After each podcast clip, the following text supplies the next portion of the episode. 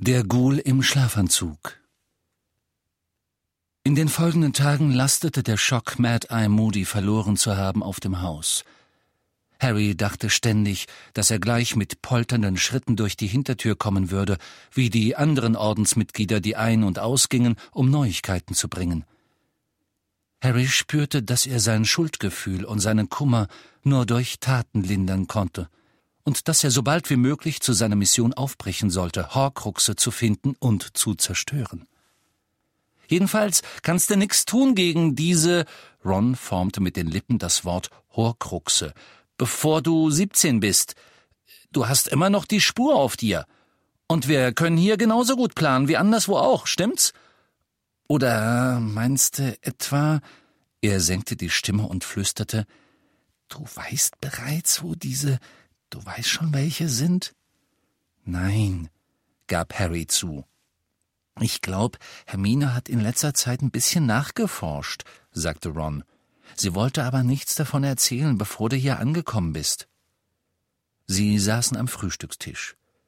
Mr. Weasley und Bill hatten sich gerade auf den Weg zur Arbeit gemacht. Mrs. Weasley war nach oben gegangen, um Hermine und Ginny zu wecken, während Fleur entschwebt war, um ein Bad zu nehmen. Die Spur löst sich am 31., sagte Harry. Das heißt, ich muss nur noch vier Tage hier bleiben. Dann kann ich fünf Tage, korrigierte ihn Ron energisch. Wir müssen bis zur Hochzeit bleiben. Die bringen uns um, wenn wir sie versäumen. Harry vermutete, dass mit sie Fleur und Mrs. Weasley gemeint waren. Es ist ein zusätzlicher Tag, sagte Ron, als Harry rebellisch dreinblickte. Kapieren die nicht, wie wichtig? Natürlich nicht, sagte Ron. Die haben keinen Schimmer. Und wo du gerade davon sprichst, ich wollte mit dir darüber reden. Ron warf einen kurzen Blick auf die Tür zum Flur, um sicherzugehen, dass Mrs. Weasley noch nicht zurückkam. Dann beugte er sich näher zu Harry. Mom hat versucht, es aus Hermine und mir rauszukriegen, was wir vorhaben. Sie wird es als nächstes bei dir probieren, also pass auf. Dad und Lupin haben auch beide gefragt, aber als wir meinten, dass Dumbledore zu dir gesagt hat, dass du es keinem außer uns erzählen sollst, haben sie damit aufgehört. Mom aber nicht. Die ist hartnäckig. Rons Voraussage bestätigte sich innerhalb weniger Stunden. Kurz vor dem Mittagessen nahm Mrs. Weasley Harry beiseite mit der Bitte, sich eine einzelne Männersocke anzusehen, die, wie sie glaubte, aus seinem Rucksack stammen könnte. Kaum hatte sie ihn in der kleinen Waschküche neben der Küche in die Enge getrieben, fing sie auch schon an. Ron und Hermine denken anscheinend, ihr drei würdet jetzt Hogwarts sausen lassen, begann sie in einem heiteren, beiläufigen Ton. Oh, sagte Harry. Nun, ja, tun wir auch. In einer Ecke drehte sich die Wäschemangel von ganz allein und wrang offenbar eines von Mr. Weasleys Unterhemden aus. Darf ich fragen, warum ihr eure Ausbildung abbrecht? Also, Dumbledore hat mir vor seinem Tod aufgetragen, was zu tun, murmelte Harry. Ron und Hermine wissen davon und äh, sie wollen mitkommen. Was denn zu tun? Tut mir leid, ich kann nicht. Nun, Offen gestanden glaube ich, dass Arthur und ich ein Recht haben, es zu erfahren, und ich bin sicher, Mr. und Mrs. Granger würden das auch so sehen, sagte Mrs. Weasley. Harry hatte die besorgte Elternattacke befürchtet. Er zwang sich ihr direkt in die Augen zu sehen, wobei ihm auffiel, dass sie genau denselben Braunton hatten wie die von Ginny. Das half nicht, Dumbledore wollte nicht, dass sonst noch jemand davon erfährt. Mrs. Weasley, es tut mir leid. Ron und Hermine müssen nicht mitkommen, es ist deren Entscheidung. Ich verstehe auch nicht, warum du gehen musst, schnappte sie, nun ohne jedes Versteckspiel. Ihr seid gerade mal volljährig, alle drei. Das ist völliger Blödsinn. Wenn Dumbledore einen Auftrag gehabt hätte, dann hätte er den ganzen Orden zur Verfügung gehabt. Harry, du musst den falsch verstanden haben.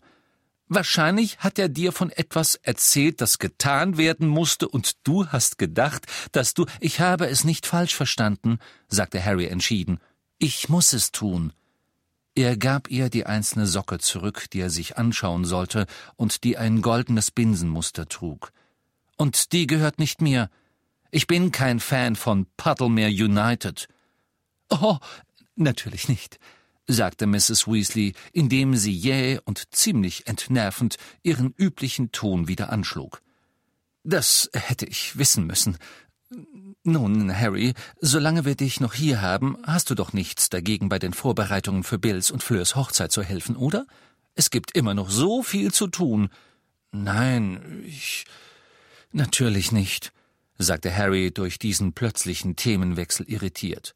Nett von dir, erwiderte sie, und als sie die Waschküche verließ, lächelte sie. Von diesem Moment an hielt Mrs. Weasley Harry, Ron und Hermine so sehr mit den Hochzeitsvorbereitungen auf Trab, dass sie kaum Zeit zum Nachdenken hatten. Die netteste Erklärung für dieses Verhalten wäre gewesen, dass Mrs. Weasley sie alle von den Gedanken an Mad Eye und die Schrecken ablenken wollte, die sie auf ihrem Flug vor kurzem durchlitten hatten.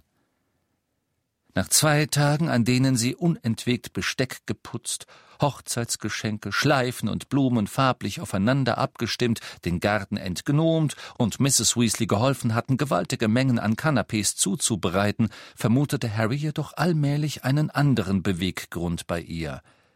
Alle Aufgaben, die sie verteilte, schienen ihn, Ron und Hermine voneinander fernzuhalten. Er hatte seit dem ersten Abend, als er ihnen erzählt hatte, wie Voldemort Ollivander folterte, keine Gelegenheit gehabt, mit den beiden allein zu sprechen. Ich glaube, Mom denkt, dass sie eure Abreise hinauszögern kann, wenn sie es schafft zu verhindern, dass ihr drei zusammenkommt und Pläne schmiedet, erklärte Ginny Harry mit gedämpfter Stimme, als sie am dritten Tag seines Aufenthalts den Tisch zum Abendessen deckten. Und was soll Ihrer Meinung nach dann passieren? murmelte Harry. Vielleicht bringt jemand anders Voldemort um, während sie uns hier aufhält und Blätterteigpasteten machen lässt? Er hatte ohne nachzudenken gesprochen und sah Ginnys Gesicht erbleichen. Also stimmt es? Das wollt ihr versuchen? Ich. Nein, das war doch nur ein Witz, sagte Harry ausweichend. Sie starrten einander unverwandt an, und es war nicht nur Entsetzen, das sich auf Ginnys Gesicht abzeichnete. Plötzlich wurde Harry bewusst, dass er seit jenen heimlichen Treffen in abgelegenen Winkeln auf dem Hogwarts-Gelände zum ersten Mal allein mit ihr war. Er war sicher, dass sie auch daran dachte. Beide zuckten zusammen, als die Tür aufging und Mr. Weasley, Kingsley und Bill hereinkamen. Es waren nun häufig andere Ordensmitglieder zum Abendessen bei ihnen zu Gast, weil der Fuchsbau den Grimmauld-Platz Nummer 12 als Hauptquartier ersetzt hatte. Mr. Weasley hatte erklärt, dass nach dem Tod von Dumbledore, ihrem Geheimniswahrer, jeder, dem Dumbledore den Standort des Hauses am Grimmauld-Platz anvertraut hatte, selbst ein Geheimniswahrer geworden sei. Und da wir etwa zwanzig Leute sind, wird die Kraft des Fidelius-Zaubers beträchtlich abgeschwächt. Zwanzigmal mehr Möglichkeiten für die Todesser, das Geheimnis aus jemandem rauszukriegen. Wir können nicht davon ausgehen, dass es noch lange hält. Aber Snape hat Ihnen bestimmt inzwischen die Adresse verraten, oder? fragte Harry. Nun, Mad Eye hat ein paar Flüche gegen Snape eingerichtet für den Fall, dass er wieder dort auftaucht. Wir hoffen, dass Sie stark genug sind, ihn fernzuhalten und ihm auch die Zunge lähmen, wenn er versucht, über das Haus zu reden. Aber wir können nicht sicher sein. Es wäre verrückt gewesen, das Haus weiterhin als Hauptquartier zu verwenden, jetzt, wo sein Schutz so brüchig geworden ist? In der Küche war es an diesem Abend so voll, dass man nur schwer mit Messer und Gabel hantieren konnte. Harry fand sich dicht an Ginny gedrängt. Bei all dem Unausgesprochenen, das gerade zwischen ihnen passiert war, wäre es ihm lieber gewesen, sie hätten ein paar Leute zwischen sich gehabt. Er war so angestrengt darauf bedacht, ihren Arm nicht zu streifen, dass er kaum sein Hühnchen schneiden konnte. Keine Neuigkeiten über Mad Eye? fragte Harry Bill. Nichts, erwiderte Bill. Sie hatten Moody kein Begräbnis bereiten können, weil es Bill und Lupin nicht gelungen war, seinen Leichnam zu bergen. Es war während des Kampfes dunkel gewesen und nach all dem Getümmel schwierig, den Ort zu finden, wo er abgestürzt war. Der Tagesprophet hat mit keinem Wort erwähnt, dass er gestorben ist oder dass man seine Leiche gefunden hätte, fuhr Bill fort. Aber das will nicht viel heißen. Der hält zurzeit einiges unter der Decke. Und Sie haben immer noch keine Anhörung einberufen wegen all der Magie, die ich als Minderjähriger eingesetzt habe, um den Todessern zu entkommen? rief Harry quer über den Tisch Mr. Weasley zu, der den Kopf schüttelte. Weil Sie wissen, dass ich keine Wahl hatte. Oder weil Sie nicht wollen, dass ich der ganzen Welt sage, dass Voldemort mich angegriffen hat? Letzteres, glaube ich. Scrimger will nicht zugeben, dass du weißt schon, wer so mächtig ist, wie er ist, und auch nicht, dass es in Azkaban einen Massenausbruch gegeben hat. Ja, warum der Öffentlichkeit die Wahrheit mitteilen? sagte Harry und schloss seine Hand so fest um sein Messer, dass die blassen Narben auf seinem rechten Handrücken sich weiß von der Haut abhoben. Ich soll keine Lügen erzählen. Ist keiner im Ministerium bereit, ihm die Stirn zu bieten? fragte Ron zornig. Natürlich, Ron. Aber die Leute haben Angst. Angst, dass sie die Nächsten sein werden, die verschwinden, dass ihre Kinder die Nächsten sind, die überfallen werden. Es gehen schlimme Gerüchte um. Ich glaube zum Beispiel nicht, dass die Muckelkundelehrerin von Hogwarts zurückgetreten ist. Sie wurde schon seit Wochen nicht mehr gesehen Unterdessen schließt sich Scrimger den ganzen Tag in seinem Büro ein. Ich kann nur hoffen, dass er an einem Plan arbeitet. Es folgte eine Pause, in der Mrs. Weasley die leeren Teller beiseite zauberte und Apfelkuchen servierte. Wir müssen entscheiden, wie wir die starren Ari, sagte Fleur, als alle ihren Nachtisch hatten. Auf der Hochzeit, fügte sie hinzu, als er verwirrt dreinblickte. Natürlich ist keiner von unseren Gästen ein Todesser, aber wir können nicht garantieren, dass keinem etwas rausrutscht, wenn alle Champagner getrunken haben. Harry schloss aus ihren Worten, dass sie immer noch Hagrid im Verdacht hatte. Ja, ganz richtig, sagte Mrs. Weasley am Kopfende der Tafel, wo sie mit der Brille auf der Nasenspitze saß und eine riesige Liste von Aufgaben überflog, die sie auf ein sehr langes Stück Pergament gekritzelt hatte. Wie steht's, Ron? Hast du schon dein Zimmer geputzt? Wieso? rief Ron, knallte seinen Löffel hin und sah seine Mutter wütend an. Wieso muss mein Zimmer geputzt werden? Harry und ich sind ganz zufrieden, so wie es ist. Wir feiern hier in ein paar Tagen die Hochzeit deines Bruders, junger Mann. Und? Heiraten die in meinem Schlafzimmer? fragte Ron aufgebracht. Nee, also warum im Namen von Merlins linkem Hänge? Sprich nicht so mit deiner Mutter erwiderte Mr. Weasley bestimmt, und tu, was man dir sagt. Ron warf beiden Eltern finstere Blicke zu. Dann nahm er seinen Löffel und machte sich über die letzten Bissen seines Apfelkuchens her. Ich kann dir helfen.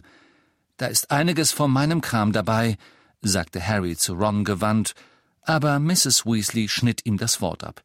Nein, Harry, Schatz, mir wäre es lieber, du würdest Arthur helfen, den Hühnerstall auszumisten, und Hermine, ich wäre dir sehr dankbar, wenn du die Betten für Monsieur und Madame Delacour frisch beziehen könntest. Du weißt, sie kommen morgen früh um elf an. Doch wie sich herausstellte, gab es bei den Hühnern sehr wenig zu tun. Es ist nicht nötig, das ähm, Molly gegenüber zu erwähnen, sagte Mr. Weasley zu Harry, indem er ihm den Weg zum Hühnerstall versperrte. Aber Ted Tongs hat mir fast alles geschickt, was von Sirius Motorrad übrig war. Und, ähm, ja, ich äh, verstecke, ja, das heißt, ich verstaue es hier drin. Sagenhafte Sachen. Da ist eine Auspuffdichtung dabei, oder wie das Ding heißt, eine prächtige Batterie. Und es wird eine großartige Gelegenheit sein, herauszufinden, wie Bremsen funktionieren. Ich werde mal versuchen, alles wieder zusammenzubauen. Wenn Molly nicht, ich meine, wenn ich Zeit habe. Als sie ins Haus zurückkamen, war Mrs. Weasley nirgends zu sehen, und so stahl sich Harry nach oben in Rons Schlafzimmer unter dem Dach. Ich mach's schon, bin ja dabei. Ach, du bist es, sagte Ron erleichtert, als Harry das Zimmer betrat. Ron legte sich wieder aufs Bett, von dem er offensichtlich gerade aufgestanden war. Im Zimmer war es genauso unordentlich wie schon die ganze Woche. Nur dass Hermine jetzt hinten in der Ecke saß, mit ihrem flauschigen orangeroten Kater Krummbein zu ihren Füßen und Bücher auf zwei riesige Stapel sortierte, unter denen Harry einige seiner eigenen erkannte. Hi, Harry, sagte sie, als er sich auf sein Feldbett setzte. Und wie hast du es geschafft, dich loszueisen?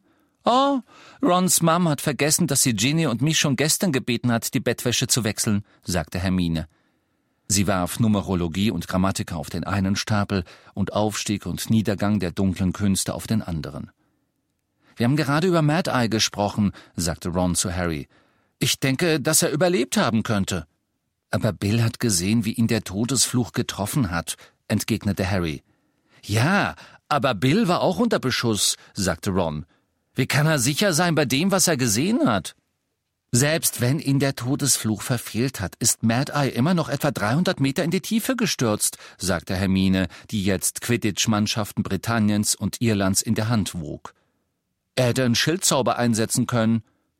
Fleur meint, dass es ihm den Zauberstab aus der Hand gerissen hat, sagte Harry. Also gut, wenn ihr unbedingt wollt, dass er tot ist, sagte Ron mürrisch und klopfte sein Kissen etwas bequemer zurecht. Natürlich wollen wir nicht, dass er tot ist, sagte Hermine mit entsetztem Blick. Es ist furchtbar, dass er tot ist. Aber wir sind eben realistisch. Harry stellte sich zum ersten Mal Mad Eyes Leiche vor, mit gebrochenen Gliedmaßen wie die von Dumbledore, doch mit diesem einen Auge, das nach wie vor in seiner Höhle umherhuschte. Er verspürte plötzlich Ekel und zugleich eine absurde Lust zu lachen. Die Todesser haben vermutlich hinter sich aufgeräumt. Deshalb hat ihn niemand gefunden, sagte Ron weise. Ja, wie Barty Crouch, in einen Knochen verwandelt und im Garten vor Hagrids Hütte vergraben. Sie haben Moody wahrscheinlich verwandelt und irgendwo hingestopft. Hört auf damit! kreischte Hermine. Erschrocken schaute Harry hinüber, gerade als sie über ihrem Exemplar von Zaubermanns Silbentabelle in Tränen ausbrach. Oh nein, sagte Harry und stand mühsam von dem alten Feldbett auf. Hermine, ich wollte dich nicht, doch Ron sprang aus dem Bett, dass die rostigen Federn laut knarrten und war als erster da. Einen Arm um Hermine gelegt, kramte er in seiner Jeanstasche und zog ein widerlich aussehendes Taschentuch heraus, mit dem er vorher den Backofen geputzt hatte. Hastig zückte er seinen Zauberstab, richtete ihn auf den Fetzen und sagte Tergeo. Der Zauberstab saugte das meiste von der Fettschmiere weg. Mit ziemlich selbstzufriedener Miene reichte Ron Hermine das leicht qualmende Taschentuch. Oh, danke, Ron. Tut mir leid. Sie schneuzte sich die Nase. Es ist so schrecklich, nicht wahr? Gleich nach Dumbledore. Irgendwie habe ich mir nie vorstellen können, dass Mad Eye stirbt. Er wirkte so zäh. Ja, ich weiß, sagte Ron und drückte sie kurz an sich. Aber weißt du, was er zu uns sagen würde, wenn er hier wäre?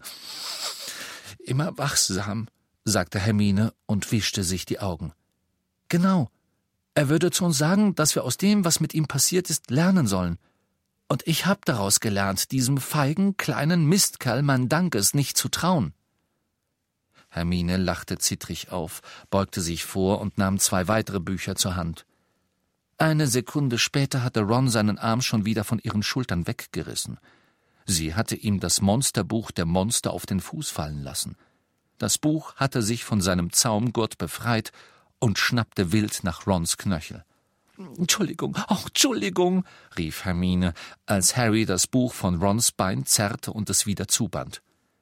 Was willst du eigentlich mit diesen ganzen Büchern? fragte Ron und humpelte zu seinem Bett zurück. Ich versuche nur zu entscheiden, welche wir mitnehmen, wenn wir nach den Horcruxen suchen. Oh, natürlich, sagte Ron und schlug sich mit der Hand auf die Stirn. Ich hab ja ganz vergessen, dass wir Voldemort aus einer fahrenden Bibliothek heraus zur Strecke bringen. Ha, ha, sagte Hermine und schaute auf Zaubermanns Silbentabelle. Ich frag mich, ob wir wohl Runen übersetzen müssen? Hm, möglich. Ich glaube, wir nehmen es besser mit, nur um sicher zu gehen. Sie ließ die Silbentabelle auf den größeren der beiden Stapel fallen und nahm eine Geschichte von Hogwarts zur Hand. Hör zu, sagte Harry. Er hatte sich aufgerichtet. Ron und Hermine sahen ihn mit der gleichen Mischung aus Resignation und Trotz an. Ich weiß, dass ihr nach Dumbledores Begräbnis gesagt habt, dass ihr mit mir kommen wollt. Jetzt fängt er damit an, sagte Ron zu Hermine und verdrehte die Augen. War doch zu erwarten, seufzte sie und wandte sich wieder ihren Büchern zu. Wisst ihr was? Ich glaub, ich nehme eine Geschichte von Hogwarts trotzdem mit. Auch wenn wir nicht dorthin zurückkehren. Ich glaub nicht, dass ich mich wohlfühlen würde, wenn ich es nicht dabei. Hör doch mal zu, sagte Harry erneut. Nein, Harry, hör du zu, sagte Hermine. Wir kommen mit dir. Das wurde vor Monaten entschieden, eigentlich vor Jahren. Aber halt die Klappe, riet ihm Ron. Seid ihr sicher, dass ihr euch das gut überlegt habt? fuhr Harry unbeirrt fort. Warte, sagte Hermine und knallte Trips mit Trollen mit ziemlich grimmiger Miene auf den Stapel der ausgemusterten Bücher. Ich bin seit Tagen am Packen. Das heißt, wir sind jetzt jederzeit zum Aufbruch bereit. Und nur damit du's weißt, da war manchmal ganz schön schwierige Zauberei nötig, abgesehen davon, dass ich Mad Eyes gesamten Vorrat an Vielsafttrank direkt an der Nase von Rons Mom vorbeischmuggeln musste. Außerdem habe ich die Gedächtnisse meiner Eltern verändert, weshalb sie jetzt davon überzeugt sind, dass sie eigentlich Wendell und Monica Wilkins heißen und dass es ihr größter Wunsch ist, nach Australien auszuwandern, was sie inzwischen getan haben. Das macht es für Voldemort schwieriger, sie aufzuspüren und über mich auszufragen oder über dich, weil ich ihnen unglücklicherweise einiges von dir erzählt habe. Angenommen, ich überlebe unsere Jagd nach den Horcruxen – dann werde ich Mom und Dad finden und den Zauberbann lösen. Wenn nicht, na ja, dann war mein Zauber so gut, dass sie auch weiterhin sicher und zufrieden sein werden. Wendell und Monica Wilkins wissen nämlich nicht, dass sie eine Tochter haben. Hermines Augen schwammen erneut in Tränen. Ron kam wieder von seinem Bett herüber, legte noch einmal den Arm um sie und sah Harry finster an, als ob er ihm mangelndes Taktgefühl vorwerfen würde. Harry fiel nichts dazu ein, nicht zuletzt, weil es höchst ungewöhnlich war, dass Ron irgendjemandem Taktgefühl beibringen wollte. Ich. Hermine, tut mir leid. Ich hab nicht kapiert, dass Ron und ich ganz genau wissen, was passieren könnte, wenn wir mit dir kommen? Also das wissen wir. Ron, zeig Harry, was du gemacht hast. Nö, er hat gerade gegessen, sagte Ron. Mach schon, er muss es wissen. Na, von mir aus. Harry, komm mit. Zum zweiten Mal löste Ron seinen Arm von Hermine und stapfte hinüber zur Tür. Komm. Warum? fragte Harry und folgte Ron aus dem Zimmer auf den kleinen Treppenabsatz. Descendo, murmelte Ron, indem er seinen Zauberstab auf die niedrige Decke richtete. Direkt über ihren Köpfen öffnete sich eine Luke und eine Leiter glitt bis zu ihren Füßen hinab. Ein schreckliches Geräusch, halb Schlürfen, halb Stöhnen, kam aus dem quadratischen Loch und dazu ein übler Geruch wie aus einem offenen Gully. Oh, das ist euer Ghoul, stimmt's? fragte Harry, der diesem Geschöpf, das manchmal die nächtliche Stille unterbrach, nie wirklich begegnet war. Ja, genau, sagte Ron und stieg die Leiter hoch. Komm und schauen dir an. Harry folgte Ron die wenigen kurzen Sprossen hinauf auf den winzigen Dachboden.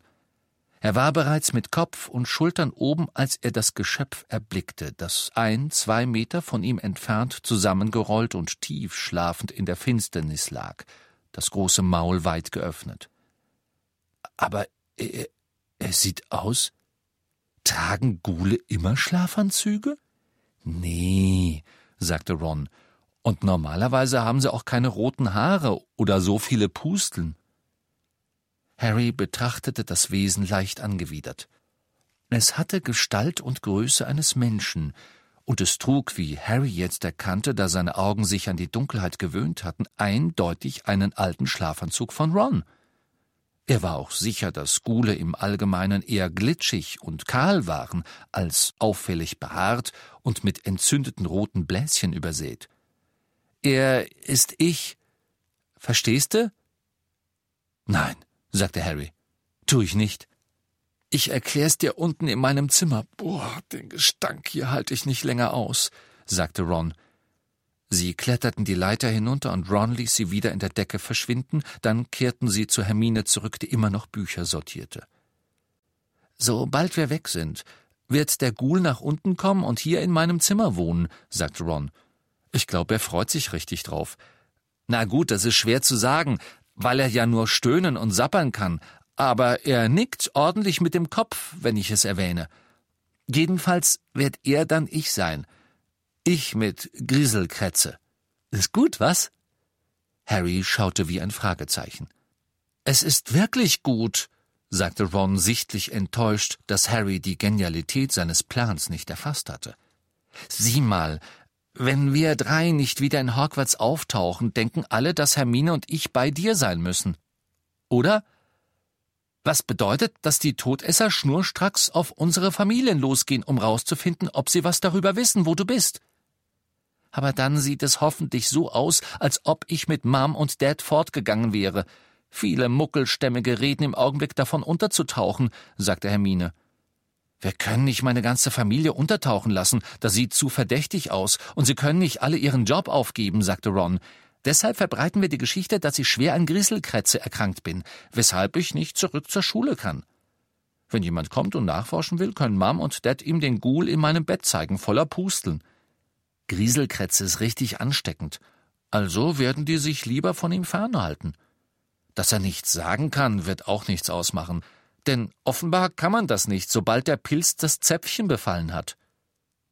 Und deine Mama und dein Dad wissen von diesem Plan? fragte Harry. Dad schon. Er hat Fred und George geholfen, den Ghoul zu verwandeln. Mom, na ja, da hast doch gesehen, wie sie drauf ist. Sie wird sich nicht damit abfinden, dass wir weggehen, bis wir endlich weg sind. Im Zimmer wurde es still. Nur manchmal war ein leises Klatschen zu hören, wenn Hermine wieder ein Buch auf den einen oder den anderen Stapel warf. Ron saß da und schaute ihr zu, während Harry die beiden abwechselnd ansah, unfähig, irgendetwas zu sagen. Die Maßnahmen, die sie getroffen hatten, um ihre Familien zu schützen, führten ihm deutlicher als alles andere vor Augen, dass sie wirklich mit ihm kommen würden und genau wussten, wie gefährlich es sein würde. Er wollte ihnen sagen, was ihm das bedeutete, aber es fielen ihm einfach keine Worte ein, die gewichtig genug waren. Durch die Stille drang das gedämpfte Geräusch von Mrs. Weasleys Stimme, die vier Stockwerke tiefer schrie. Wahrscheinlich hat Ginny ein Stäubchen auf einem dämlichen Serviettenring übersehen, sagte Ron. Ich weiß nicht, weshalb die Delacours unbedingt zwei Tage vor der Hochzeit kommen müssen. Fleurs Schwester ist Brautjungfer, sie muss zur Probe hier sein, und sie ist zu jung, um alleine zu kommen, sagte Hermine, während sie unentschlossen über Tanz mit einer Todesfee brütete. Also Gäste sind eher ein zusätzlicher Stressfaktor für Mom, sagte Ron. Eins müssen wir wirklich mal entscheiden, sagte Hermine, warf Theorie magischer Verteidigung ohne einen zweiten Blick in den Papierkorb und hob das Handbuch der europäischen Magierausbildung auf. Wo gehen wir hin, wenn wir von hier weggehen? Ich weiß, Harry, du hast gesagt, dass du zuerst nach Godric's Hollow willst. Und ich verstehe warum. Aber, naja, sollten wir uns nicht zunächst um die Horcruxe kümmern? Wenn wir wüssten, wo die Horcruxe sind, dann würde ich dir zustimmen, sagte Harry, der nicht glaubte, dass Hermine seinen Wunsch nach Godric's Hollow zurückzugehen wirklich verstand. Die Gräber seiner Eltern waren nicht alles, was ihn dorthin lockte. Er hatte ein starkes, wenn auch unerklärliches Gefühl, dass der Ort Antworten für ihn bereithielt. Vielleicht lag es einfach daran, dass er dort Voldemorts Todesfluch überlebt hatte. Nun, da er sich der Herausforderung stellte, diese Tat zu wiederholen, zog es Harry an den Ort des Geschehens zurück, um es zu verstehen. Meinst du nicht, dass Voldemort Godric's Hollow möglicherweise bewachen lässt? fragte Hermine. Er erwartet vielleicht, dass du zurückkehrst und die Gräber deiner Eltern besuchst, sobald du gehen darfst, wohin du willst. Daran hatte Harry nicht gedacht. Während er sich bemühte, ein Gegenargument zu finden, meldete sich Ron zu Wort, der offenbar seinen eigenen Gedanken nachhing. Dieser RAB, sagte er, ihr wisst schon, der das echte Medaillon gestohlen hat? Hermine nickte. Er meinte in seiner Notiz, dass er es zerstören würde, oder? Harry zog seinen Rucksack zu sich heran und nahm den falschen Horcrux heraus, in dem nach wie vor die zusammengefaltete Notiz von RAB steckte. Ich habe den echten Horcrux gestohlen, und ich will ihn zerstören, sobald ich kann, las Harry vor. Was ist eigentlich, wenn er den Horcrux tatsächlich erledigt hat? sagte Ron. Oder sie, warf Hermine ein. Wer auch immer, dann hätten wir einen weniger zu beseitigen. Ja, aber wir müssen trotzdem versuchen, das echte Medaillon aufzuspüren, oder? sagte Hermine, um herauszufinden, ob es zerstört ist oder nicht. Und wenn man ihn mal hat, wie zerstört man dann eigentlich einen Horcrux? fragte Ron. Also, darüber habe ich schon nachgeforscht, sagte Hermine. Wie denn? fragte Harry. Ich dachte, es gab keine Bücher über Horcruxe in der Bibliothek.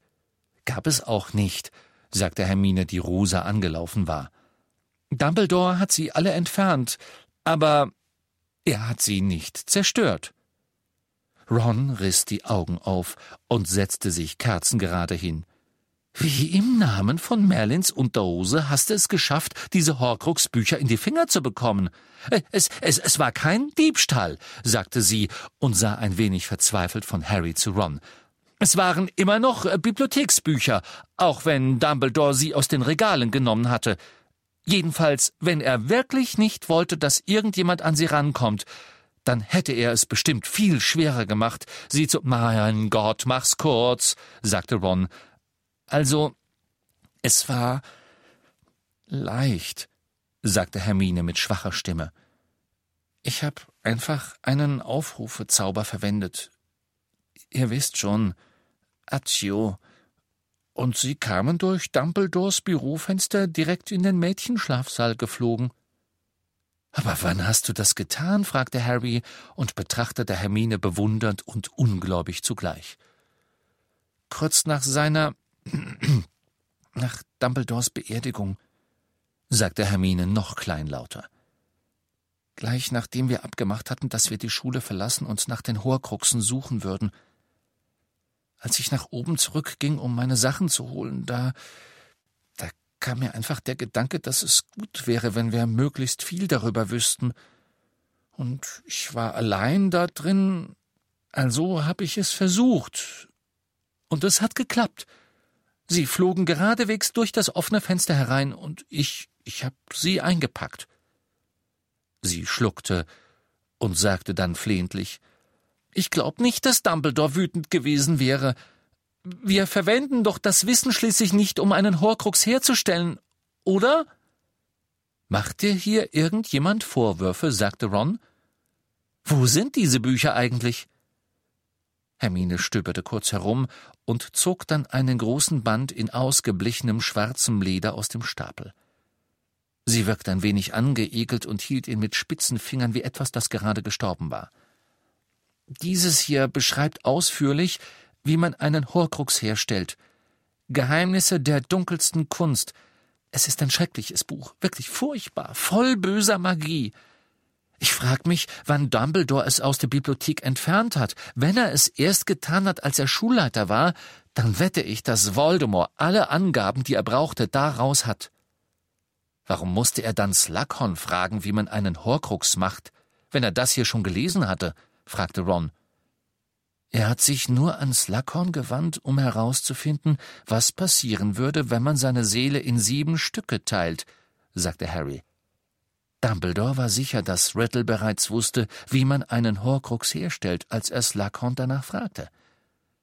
Ich glaube, du hast recht, Hermine. Das könnte wirklich das Buch sein, aus dem er sein Wissen hat. Und je mehr ich über sie gelesen habe, sagte Hermine, desto schrecklicher kommen sie mir vor, und desto weniger kann ich glauben, dass er tatsächlich sechs geschaffen hat. In diesem Buch wird warnend darauf hingewiesen, wie instabil man den Rest seiner Seele macht, wenn man sie auseinanderreißt, und das schon, wenn man nur einen Horcrux erzeugt. Harry erinnerte sich, dass Dumbledore gesagt hatte, Voldemort sei über das gewöhnliche Böse hinausgegangen. Gibt's denn keine Möglichkeit, sich wieder zusammenzubauen? fragte Ron. Doch, sagte Hermine mit einem leeren Lächeln, aber das wäre unerträglich schmerzhaft. Warum? Wie macht man es? fragte Harry. Reue. Du musst richtig spüren, was du getan hast. Dazu gibt es eine Fußnote. Offenbar kann einen der Schmerz dabei töten. Ich kann mir irgendwie nicht vorstellen, dass Voldemort es versucht. Ihr etwa? Nee, sagte Ron, ehe Harry antworten konnte. Und steht in diesem Buch auch, wie man Horcruxe zerstört? Ja, sagte Hermine und blätterte nun die brüchigen Seiten um, als würde sie vermodernde Eingeweide untersuchen. Denn es ermahnt schwarze Magier ja auch, die Horcruxe mit sehr starken Zauberbannen zu belegen. Nach allem, was ich gelesen habe, war das, was Harry mit Riddles Tagebuch gemacht hat, eine der wenigen wirklich narrensicheren Methoden, einen Horcrux zu zerstören. Was? Ihn mit einem Basiliskenzahn durchstechen? fragte Harry. Oh, schön, wie gut, dass wir so einen großen Vorrat an Basiliskenzähnen haben, sagte Ron. Ich hab mich schon gefragt, was wir mit denen anfangen sollen. Es muss kein Basiliskenzahn sein, sagte Hermine geduldig. Es muss etwas so Zerstörerisches sein, dass der Horcrux sich nicht selbst reparieren kann. Für Basiliskengift gibt es nur ein einziges Gegenmittel, und das ist unglaublich selten. Phönixtränen, sagte Harry und nickte. Ganz genau. Unser Problem ist, dass es sehr wenige Substanzen gibt, die so zerstörerisch sind wie Basiliskengift, und es ist allemal gefährlich, sie mit sich herumzutragen. Aber das ist ein Problem, das wir lösen müssen, denn wenn man einen Horcrux zerreißt, zertrümmert oder zerquetscht, bringt das gar nichts. Man muss dafür sorgen, dass er mit Magie nicht mehr wiederherzustellen ist. Aber selbst wenn wir das Ding vernichten, in dem es lebt, warum kann das Stück Seele darin nicht einfach verschwinden und in was anderem leben? sagte Ron. Weil ein Horcrux das genaue Gegenteil von einem menschlichen Wesen ist. Hermine sah, dass Harry und Ron völlig verwirrt dreinblickten und fuhr rasch fort. Sieh mal, wenn ich jetzt ein Schwert nehmen würde, Ron, und dich damit erstechen würde, dann würde das deine Seele überhaupt nicht beschädigen. Was mir sicher ein großer Trost wäre. Harry lachte. Das sollte es auch sein, wirklich. Aber was ich eigentlich sagen will, ist, was auch immer deinem Körper zustößt. Deine Seele wird es überleben. Unversehrt. Aber bei einem Horcrux ist es andersherum. Das Seelenbruchstück darin ist auf seinen Behälter angewiesen, auf seinen verzauberten Körper, um zu überleben. Es kann nicht ohne ihn existieren. Dieses Tagebuch ist sozusagen gestorben, als ich es durchbohrt habe, sagte Harry, und er erinnerte sich daran, dass Tinte aus den durchstochenen Seiten herausgeströmt war wie Blut und dass das Bruchstück von Voldemorts Seele geschrien hatte, während es verendete. Und sobald das Tagebuch richtig zerstört war, konnte das Stück Seele, das darin gefangen war, nicht mehr existieren. Ginny hat schon vor dir versucht, das Tagebuch loszuwerden. Sie hat es ins Klo gespült, aber natürlich kam es wie neu zurück. Warte mal, sagte Ron stirnrunzelnd. Das Stück Seele in diesem Tagebuch hat von Ginny Besitz ergriffen? Oder? Wie funktioniert das denn? Solange der magische Behälter noch intakt ist, kann das Stück Seele darin in jemanden rein und wieder rausschlüpfen, wenn er dem Gegenstand zu nahe kommt. Ich meine damit nicht, wenn er ihn zu lange in der Hand hält. Mit Berührung hat das nichts zu tun, fügte sie hinzu, ehe Ron etwas sagen konnte. Ich meine emotionale Nähe.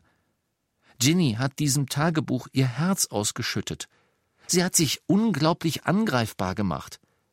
Wenn du von einem Horcrux abhängig bist oder ihn zu sehr magst, hast du ein Problem. Wie Dumbledore wohl den Ring zerstört hat? sagte Harry. Warum habe ich ihn nicht danach gefragt? Ich hab nie wirklich. Seine Stimme verlor sich.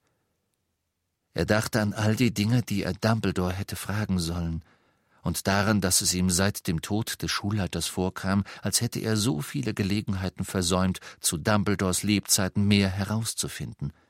Alles herauszufinden. Die Stille wurde jäh zerrissen, als die Schlafzimmertür mit einem Schlag aufflog, der die Wände zum Wackeln brachte. Hermine ließ kreischend die Geheimnisse der dunkelsten Kunst fallen. Krummbein flitzte unter das Bett und fauchte empört. Ron sprang vom Bett hoch, rutschte auf einem weggeworfenen Schokofroschpapier aus und schlug mit dem Kopf an die Wand gegenüber. Und Harry hechtete instinktiv nach seinem Zauberstab, ehe ihm bewusst wurde, dass er zu Mrs. Weasley aufblickte, einer zerzausten Mrs. Weasley mit Wut verzerrtem Gesicht. Es tut mir ja so leid, dieses gemütliche, nette Beisammensein zu unterbrechen, sagte sie, und ihre Stimme zitterte. Ich bin sicher, ihr alle braucht mal eine Ruhepause, aber in meinem Zimmer stapeln sich Hochzeitsgeschenke, um die sich jemand kümmern muss, und ich dachte eigentlich, dass ihr helfen wolltet. Oh ja, sagte Hermine erschrocken und sprang so heftig auf, dass Bücher in alle Richtungen flogen. Das machen wir. Tut uns leid. Mit einem gequälten Blick zu Harry und Ron eilte Hermine Mrs. Weasley hinterher aus dem Zimmer. Das ist, als wäre man ein Hauself, klagte Ron mit gedämpfter Stimme. Er rieb sich immer noch den Kopf, während er und Harry ihnen folgten. Nur die Jobzufriedenheit fehlt. Je eher die Hochzeit vorbei ist, desto glücklicher bin ich. Ja, sagte Harry, dann haben wir nichts mehr zu tun, außer Horcruxe zu finden. Das ist dann sicher wie Ferien, oder? Ron fing an zu lachen. Doch beim Anblick des gewaltigen Berges von Hochzeitsgeschenken, der sie in Mrs. Weasleys Zimmer erwartete, hörte er schlagartig auf. Die Delacours kamen am nächsten Morgen um elf Uhr an. Harry, Ron, Hermine und Ginny hegten inzwischen schon einigen Groll auf Fleurs Familie, und nur widerwillig stapfte Ron noch einmal nach oben, um zwei gleiche Socken anzuziehen, während Harry sich missgelaunt bemühte, sein Haar zu glätten. Sobald sie alle für schick genug befunden worden waren, marschierten sie hinaus auf den sonnigen Hinterhof, um die Besucher zu empfangen. Harry hatte diesen Ort noch nie so ordentlich erlebt. Die rostigen Kessel und alten Gummistiefel, die sonst immer auf der Treppe zur Hintertür herumlagen, waren verschwunden. Stattdessen standen zwei neue Zitterginsterbüsche in großen Töpfen zu beiden Seiten der Tür. Obwohl kein Wind wehte, wogten ihre Blätter träge, was den schönen Eindruck von plätschernden Wellen vermittelte. Die Hühner waren weggesperrt worden, der Hof war gefegt und der nahe Garten beschnitten, gejätet und von Grund auf herausgeputzt worden, obwohl Harry, der ihn in seinem überwucherten Zustand mochte, fand, dass er eher einsam aussah, ohne die dazugehörende Truppe herumtollender Gnomen. Er hatte inzwischen den Überblick verloren, wie viele Sicherheitszauber vom Orden und vom Ministerium über den Fuchsbau gelegt worden waren. Er wusste nur, dass es niemandem mehr möglich war, mit magischen Mitteln direkt hineinzugelangen. Mr. Weasley war deshalb auf einen nahen Hügel gegangen, um die Delacours zu empfangen, die mit einem Portschlüssel dort ankommen sollten. Als sie sich dem Haus näherten, war als erstes ein ungewöhnlich schrilles Lachen von Mr. Weasley zu hören, der kurz darauf mit Gepäck beladen am Tor erschien. An seiner Seite eine hübsche blonde Frau in einem langen blattgrünen Umhang, die nur Fleurs Mutter sein konnte. Mama! rief Fleur, stürmte los und umarmte sie. Papa! Monsieur Delacour war bei weitem nicht so attraktiv wie seine Frau. Er war einen Kopf kleiner und äußerst korpulent und trug einen kleinen schwarzen Spitzbart. Doch er sah liebenswürdig aus. Auf hochhackigen Stiefeln hüpfte er Mrs. Weasley entgegen und küsste sie zweimal auf jede Wange, was sie verwirrte. Sie habe sich so viele Umstände gemacht. Fleur meint, sie habe sehr hart gearbeitet. Oh, nicht der Rede wert. Wirklich nicht, trällerte Mrs. Weasley. Gar keine Umstände. Ron machte seinen Gefühlen Luft, indem er nach einem Gnomen trat, der hinter einem der neuen Zitterginsterbüsche hervorlugte. Werte Dame, sagte Monsieur Delacour, der immer noch Mrs. Weasleys Hand mit seinen beiden dicken Händen umschlossen hielt und strahlte. Wir fühlen uns höchst geehrt durch die baldige Vereinigung unserer beiden Familien. Darf ich Ihnen meine Frau vorstellen? Apolline. Madame Delacour schwebte herbei und beugte sich vor, um Mrs. Weasley ebenfalls zu küssen. Enchanté, sagte sie. Ihre Gatte hat uns so amüsante Geschichte erzählt. Mr. Weasley gab ein überdrehtes Lachen von sich. Mrs. Weasley warf ihm einen Blick zu, bei dem er sofort verstummte und eine Miene aufsetzte, die am Krankenlager eines engen Freundes angemessen gewesen wäre. Und natürlich, Sie kennen schon meine kleine Tochter Gabrielle, sagte Monsieur Delacour. Gabrielle war Fleur in Kleinformat, elf Jahre alt, mit hüftlangen Haaren von reinstem Silberblond. Sie schenkte Mrs. Weasley ein strahlendes Lächeln und umarmte sie, dann warf sie Harry einen glühenden Blick zu und klimperte mit ihren Wimpern. Ginny räusperte sich vernehmlich. Na, dann äh, kommen Sie doch herein, sagte Mrs. Weasley munter und geleitete die Delacours mit vielen Nein, Bittes und Nach Ihnens und gern Geschehens ins Haus. Die Delacours waren, wie sich bald herausstellte, hilfsbereite und angenehme Gäste. Sie freuten sich über alles und waren erpicht darauf, bei den Hochzeitsvorbereitungen zur Hand zu gehen.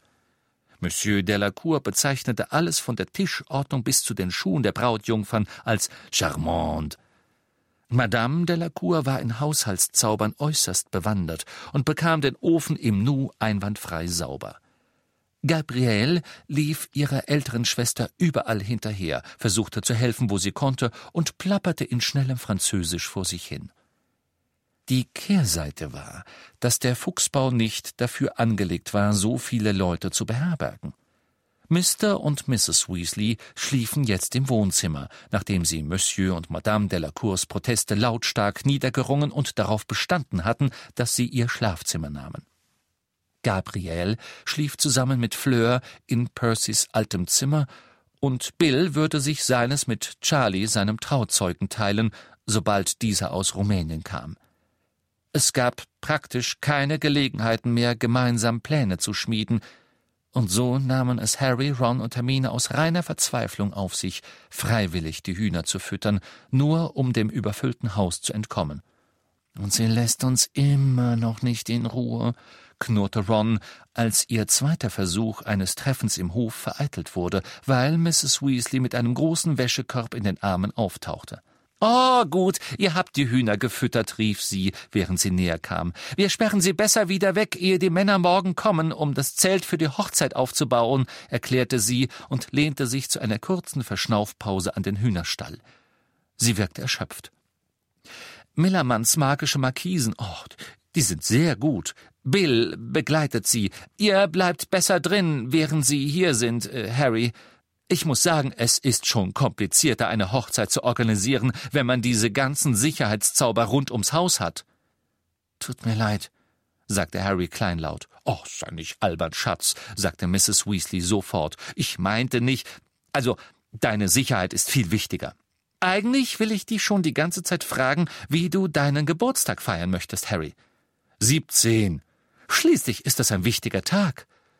Oh, ich will keinen Wirbel, sagte Harry rasch und dachte dabei an die zusätzliche Belastung für sie alle. Wirklich, Mrs. Weasley, nur ein ganz gewöhnliches Abendessen, das wäre schön. Es ist der Tag vor der Hochzeit. Oh, na gut, wenn du sicher bist, mein Lieber. Ich lade Remus und Tonks ein. Soll ich? Und wie wär's mit Hagrid? Das wäre großartig. Aber machen Sie sich bitte keine großen Umstände. Gar nicht, gar nicht. Es sind doch keine Umstände. Sie sah ihn mit einem langen, forschenden Blick an. Dann lächelte sie ein wenig traurig, richtete sich auf und ging davon. Harry schaute zu, wie sie an der Wäscheleine ihren Zauberstab schwang, worauf die feuchten Wäschestücke in die Luft stiegen und sich selbst aufhängten – und plötzlich überkam ihn eine Flut von Gewissensbissen wegen der Unannehmlichkeiten und des Kummers, den er ihr bereitete.